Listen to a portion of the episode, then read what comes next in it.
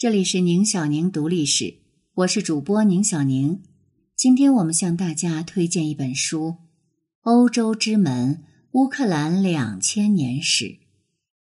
文章来源：学人读书，作者：美国弗洛基。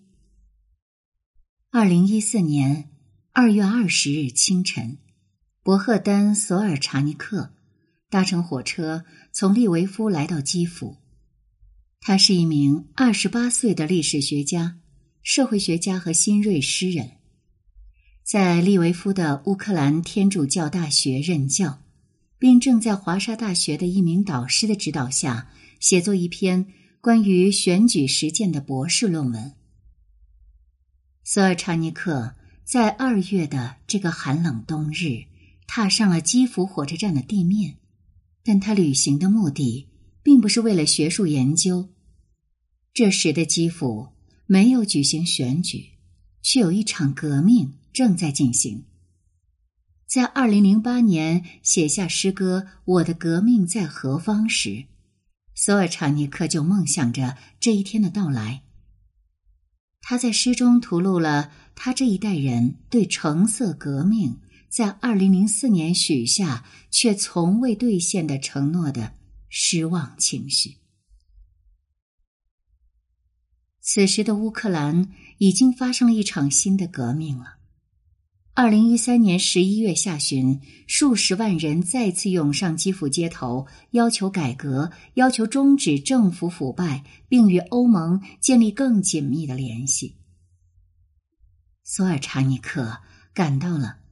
他应该和基辅的抗议者们站在一起。二月二十日是他第四次投身到这场革命当中，也会成为他的最后一次。抵达基辅仅仅几个小时之后，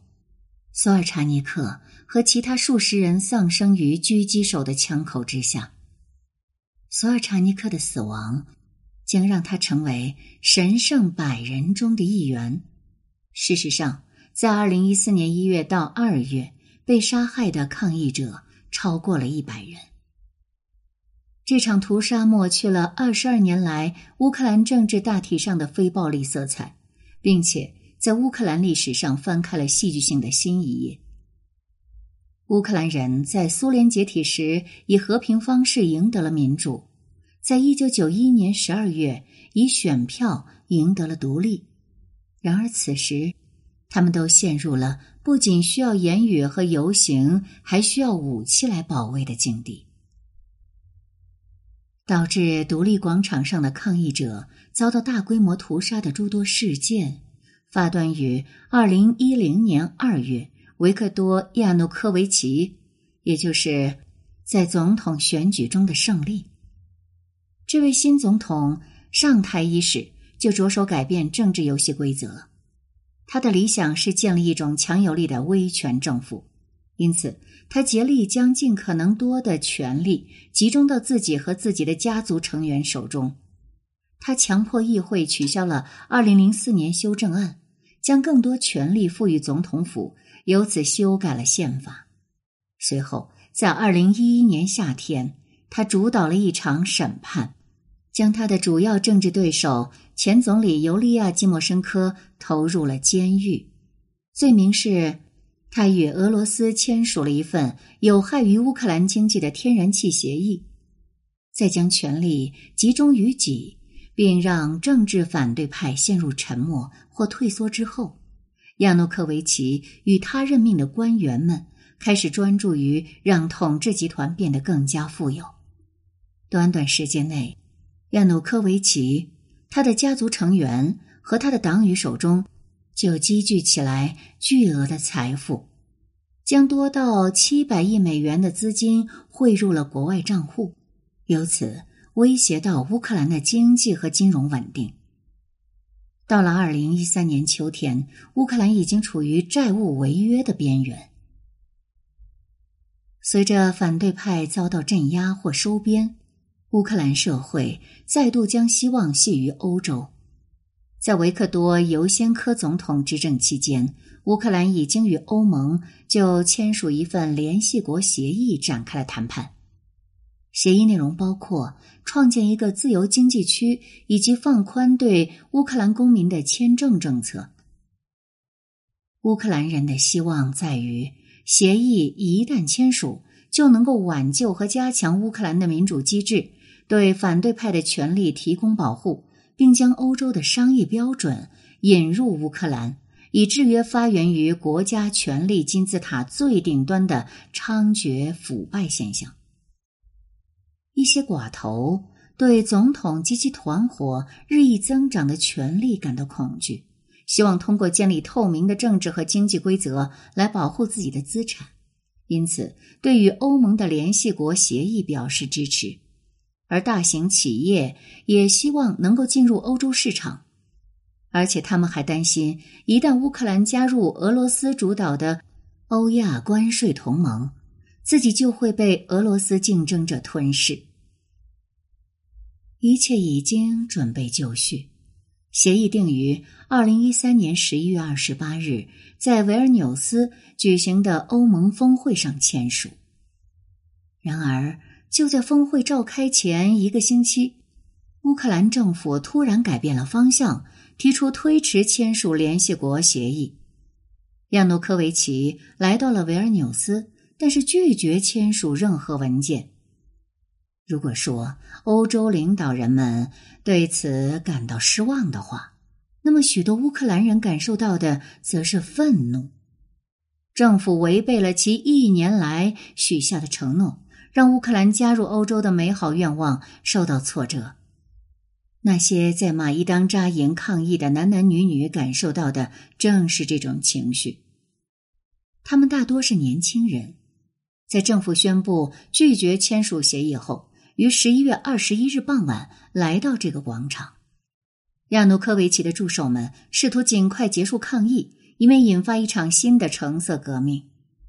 十一月三十日夜间，防暴警察对在马伊当扎营的学生发动了野蛮攻击。乌克兰社会无法容忍这样的行径。第二天，超过五十万基辅人。其中包括被警察殴打的学生的父亲、母亲、亲友，涌入基辅市中心，将马伊当及周边地区变成了一个不受腐败政府及其警察力量控制的自由王国。这场运动一开始只是加入欧洲的呼吁，如今演变成一场尊严革命。他将各种彼此歧义的政治力量，比如。从主流政党中的自由派到激进派，乃至民族主义者都联合起来。二零一四年一月中旬，在维持数周的和平抗议之后，流血冲突开始爆发。冲突一方是警察和政府雇佣的暴徒，另一方是抗议者。暴力于二月十八日达到高峰，在三天内造成七十七人死亡，其中有九名警察，六十八名抗议者。屠杀在乌克兰和整个国际社会引发了巨大震动，招致国际制裁的可能性，迫使乌克兰议员们把对总统报复的恐惧抛在一边，因为他们担心制裁同样会损及自己的利益。于是，他们通过了禁止政府使用武力的决议。议会站在了亚努科维奇的对立面，防暴警察也撤出了基辅市中心。这迫使亚努科维奇于二月二十一日夜间逃离了革命的基辅。广场上一片欢腾，暴君已经逃跑，革命已经胜利。乌克兰议会投票罢免了亚努科维奇的职务，任命了代总统，并组建了一个由反对派领袖们领导的新的临时政府。基辅发生的抗议是由外交政策问题引发的大规模群众动员，这并不寻常，也让政治观察员们感到震惊。抗议者们希望与欧洲建立更紧密的联系，并反对乌克兰加入俄罗斯主导的关税同盟。俄罗斯主导乌克兰的想法是独立广场上发生抗议的一个重要因素。俄罗斯总统弗拉基米尔·普京，他从二零零零年就开始领导俄罗斯政府了。先是作为总统，然后作为总理，接着再次成为总统。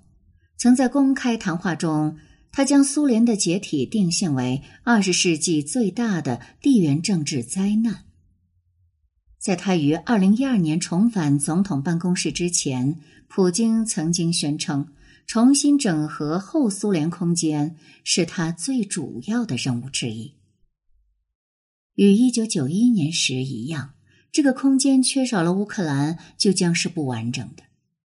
普京在二零零四年和二零一零年的乌克兰总统选举中都支持亚努科维奇，他希望亚努科维奇能加入俄罗斯主导的关税同盟，那是未来更全面的后苏联国家经济和政治联盟的基础。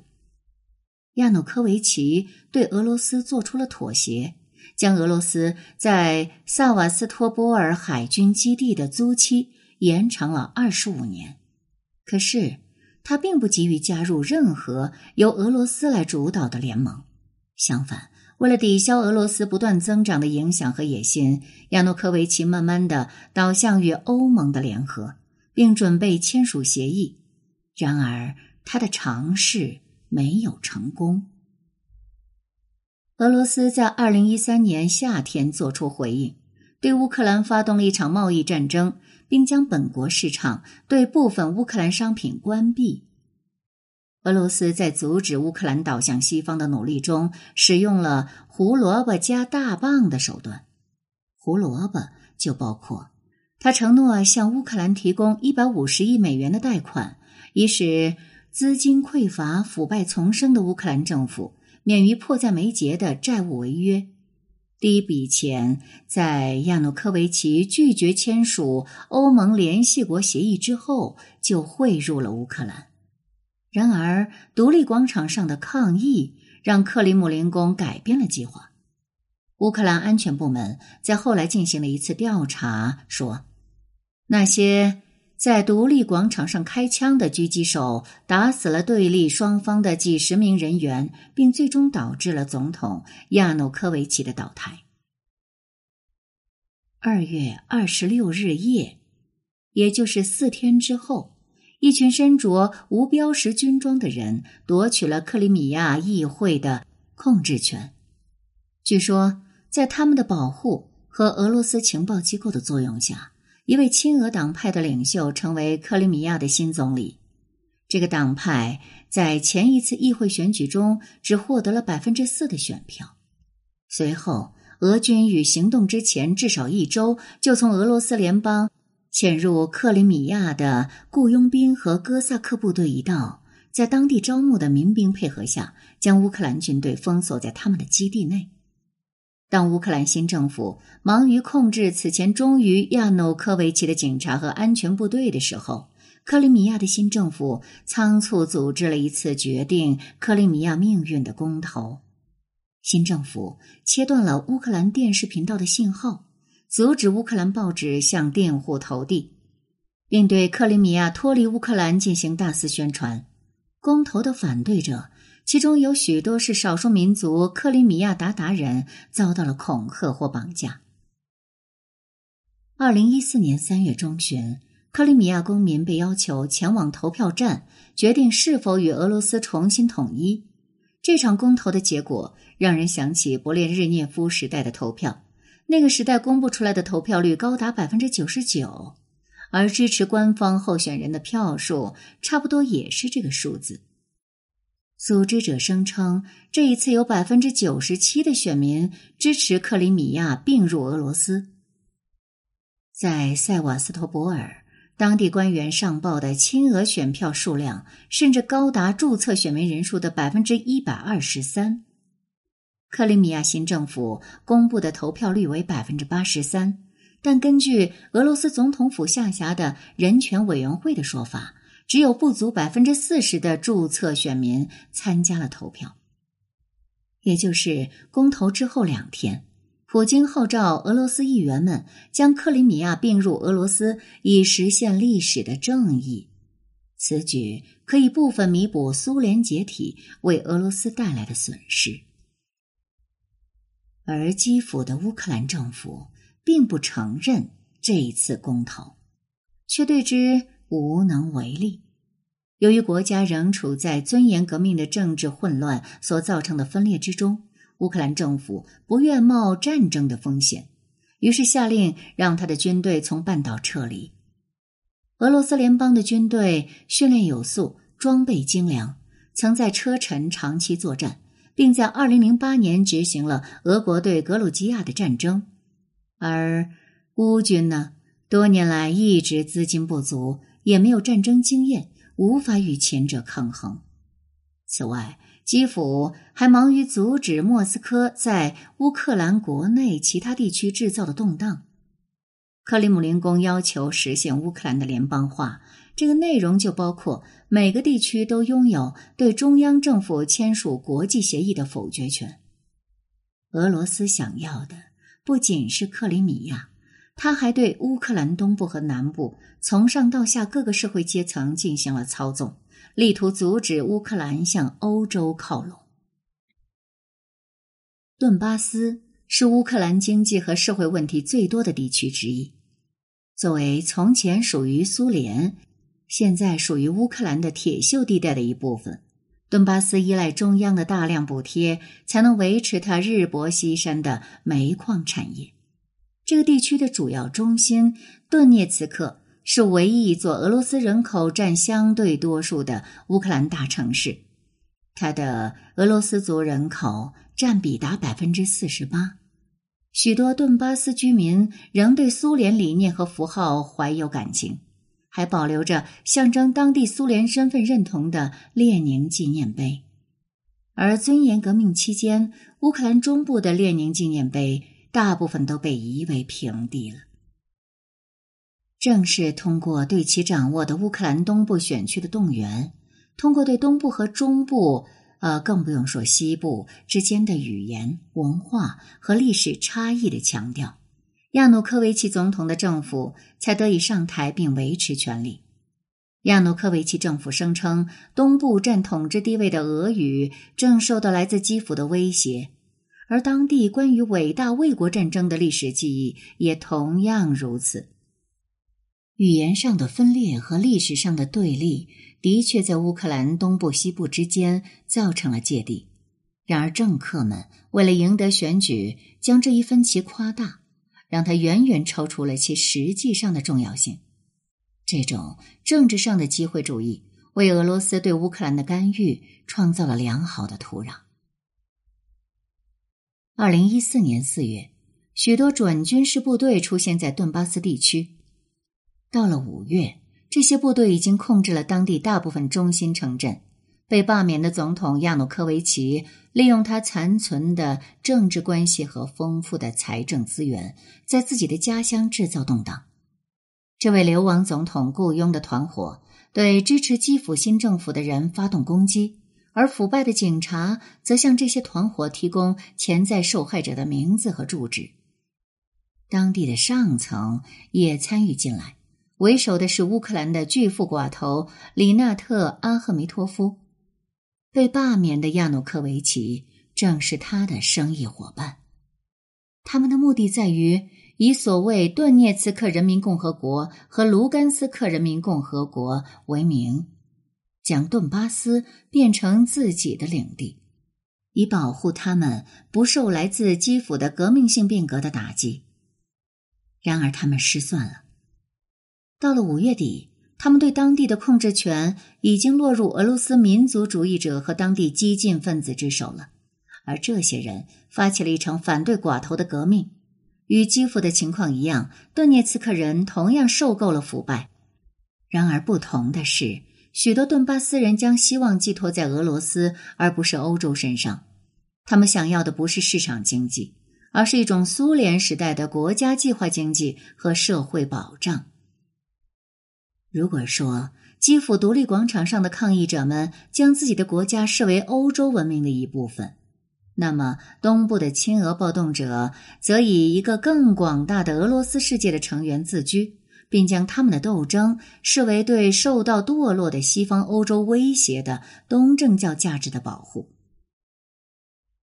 乌克兰失去了对克里米亚的控制，顿巴斯陷入了混乱，而俄罗斯人还在哈尔基夫和奥德萨施加影响，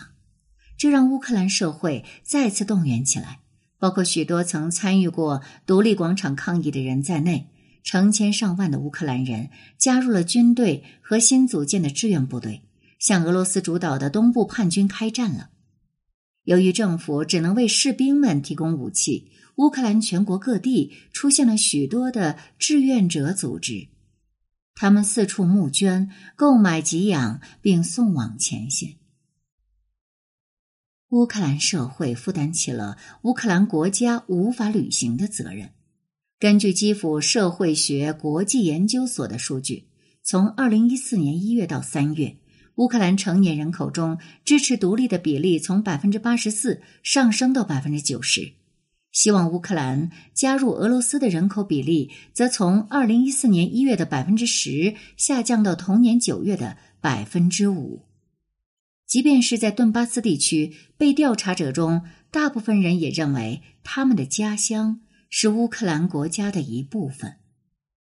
从二零一四年四月到九月，顿巴斯地区被调查者中支持顿巴斯独立或加入俄罗斯的分离主义者的比例，从不足百分之三十上升到超过百分之四十，但从未达到多数。这种状况让大部分亲欧乌克兰人怀有保住这些领土的希望。但也表明，建立一种共同的国家认同将会多么困难。乌克兰选民们在二零一四年五月的总统选举中展示出了他们的政治团结，在第一轮投票中就将彼得罗·波罗申科选为总统。四十九岁的波罗申科是乌克兰最显赫的商人之一，曾经积极参与独立广场上的抗议活动。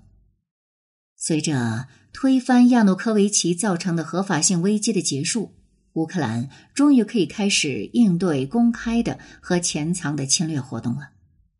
七月初，乌克兰军队取得了第一次大胜，解放了斯拉维扬斯克这座城市，曾被著名的俄国指挥官、前军事情报机构中校伊格尔吉尔金作为自己的总部所在地。为了阻止乌克兰军队的前进，俄罗斯人铤而走险，开始向反政府军提供包括防空导弹在内的新装备。八月中旬，分裂主义者建立的顿涅茨克人民共和国和卢甘斯克人民共和国处于溃败边缘之际，莫斯科加强了进攻的力度，将正规军与雇佣军一道派上战场。克里姆林宫让这两个自立的共和国免于崩溃，却没能实现原先那个建立新俄罗斯的计划，因为计划中的新俄罗斯是一个东至顿涅茨克、西至奥德萨、由俄罗斯控制的政治体，将能为俄罗斯提供一条通往克里米亚的陆上通道。此外，俄罗斯也没能阻止乌克兰加强与西方的政治经济联系。乌克兰拒绝放弃任何领土，也拒绝放弃其在政治、经济和文化上融入西方的目标。俄罗斯则拒绝任由乌克兰脱离其势力范围。西方虽然关注国际边界受到的威胁，却在何为遏制俄国人的最佳策略问题上陷入了分歧。这一切都让乌克兰东部的战争变成一场结局遥遥无期的漫长冲突。截至二零一五年春末，顿巴斯地区的战事已经夺去了近七千人的生命，并造成超过一点五万人受伤，逃离家园的人数则多达近两百万。此外，随着那些不被国际承认的顿巴斯地区共和国逐渐进入政治、经济和社会困境，约四百万人被困在这片无主之地上。为了融入欧洲的前景，这样的代价是否过于高昂了呢？也许是的。然而，在当下的这场冲突中，受到威胁的是乌克兰及其大部分民众与欧盟所共享的价值观。不仅仅是可能的欧盟成员国地位。除此之外，乌克兰的国家独立和乌克兰民众自由选择其国内和外交政策的权利也面临危机。许多个世纪以来，世界各地的人民一直在这样的价值观和理念激励下追求自己和民族的自由。